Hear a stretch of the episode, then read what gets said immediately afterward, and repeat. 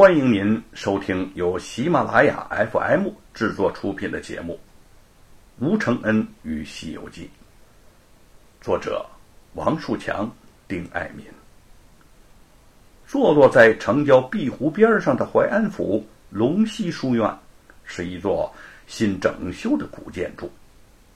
书院门楼上有“龙溪书院”的匾额，院内大厅宽敞，甬道整齐。凉亭雅致，前来就学的士子们鱼贯而进。吴承恩和沈坤拴马走来，也挤在其中。龙溪书院正厅雕梁画栋，颇有几分的古雅。四十岁左右的知府葛木坐在一把雕花椅上，正在品茶。对于能首创书院，一圆众位学子的读书梦想，他心中也自十分的欢畅。何况请来的胡莲还是自己的授业恩师。胡莲素有大才子之名，所谓教他不朽文，当得状元师啊。日前他便听得消息，淮安府的生源大多都以闻名前来。请胡大才子来教这批学生，对于这些学生的将来也必大有好处。葛木正想着如何令书院兴旺，人才济济，胡莲兴冲冲的走了进来。葛木便向他询问：“此次生源有哪些杰出之人呢？”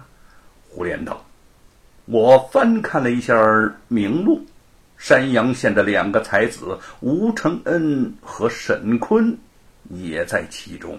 嗯，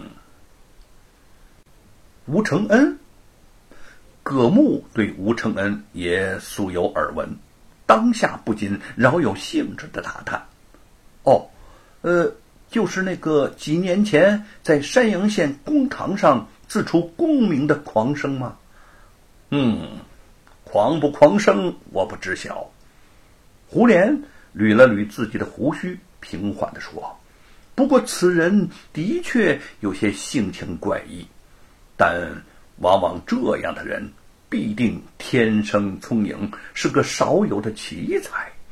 那个沈坤孜孜好学，阅书无数，也可谓非同一般呐。”师徒二人议论未毕，便有下人进来禀报，生员们要前来拜见知府大人。葛木便命请进来。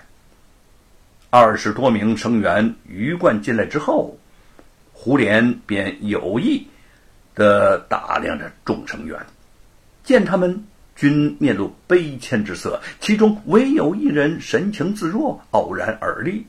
他虽不知道此人正是自己方才赞誉过的吴承恩，但也觉得此子不凡，于是上前和蔼的问道。你姓神名谁呀？哪里人士？姓吴，名承恩，山阳县人。胡莲和葛木不约而同的将目光认真的投向了吴承恩，同时心下暗想：原来就是他呀！见知府大人和先生都在打量着吴承恩，一个生员不无嫉妒的说：“哦。”听说吴承恩诗文写得好，传遍了淮安府的大街小巷，都传到闺房里给小姐们垫脚了啊！众世子无不哈哈大笑，胡莲和葛木也互相的对视一眼，都想看看吴承恩的反应，故意的没有加反对。却见吴承恩既不动怒，也不退缩，只是神色自若的回应道。诗文写作当然是给人看的，男人看得，女人自然也看得。书不看时，垫在脚下，又有何妨？就像此处高雅幽静之所，不知何时飞来一只乱叫的乌鸦，鼓噪之极。虽然厌恶，如之奈何呀？呵呵呵呵。众生员哑然。沈坤急忙悄悄拉了拉吴承恩的衣襟儿，唯恐他如此刁难，试问素未平生的学友会惹得知府大人和胡先生不快。吴承恩只装作不知，心中却想：这些学子有意滋事，要出我的丑，我不回他们，岂不让人欺我懦弱？葛木和胡莲交换了一个眼色，眼中都有一些笑意。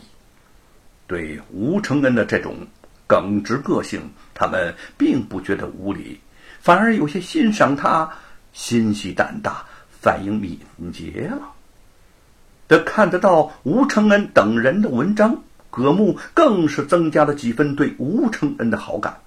学生们的习作之中，只有吴承恩和沈坤二人的文章算是佳作，其余的也算一般了。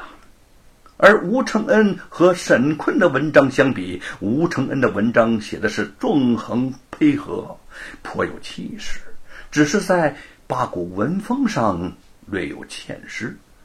沈坤的这篇文章虽然八股文风精美雅致，却因太过端正，才显得有些矮板。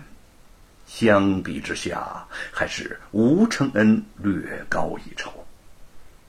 自古以来，有才华之人几乎都有些独特个性。吴承恩尽管个性桀骜，但文采出众，并非单纯狂放之徒。葛木和胡琏都是爱才之人，对他种种不拘小节之处，也就网开一面。对此，葛木还特别对胡琏说过。虽说吴承恩是个可遇而不可求的才子，尚使他少读一些杂书，言行不狂傲，那就更好了。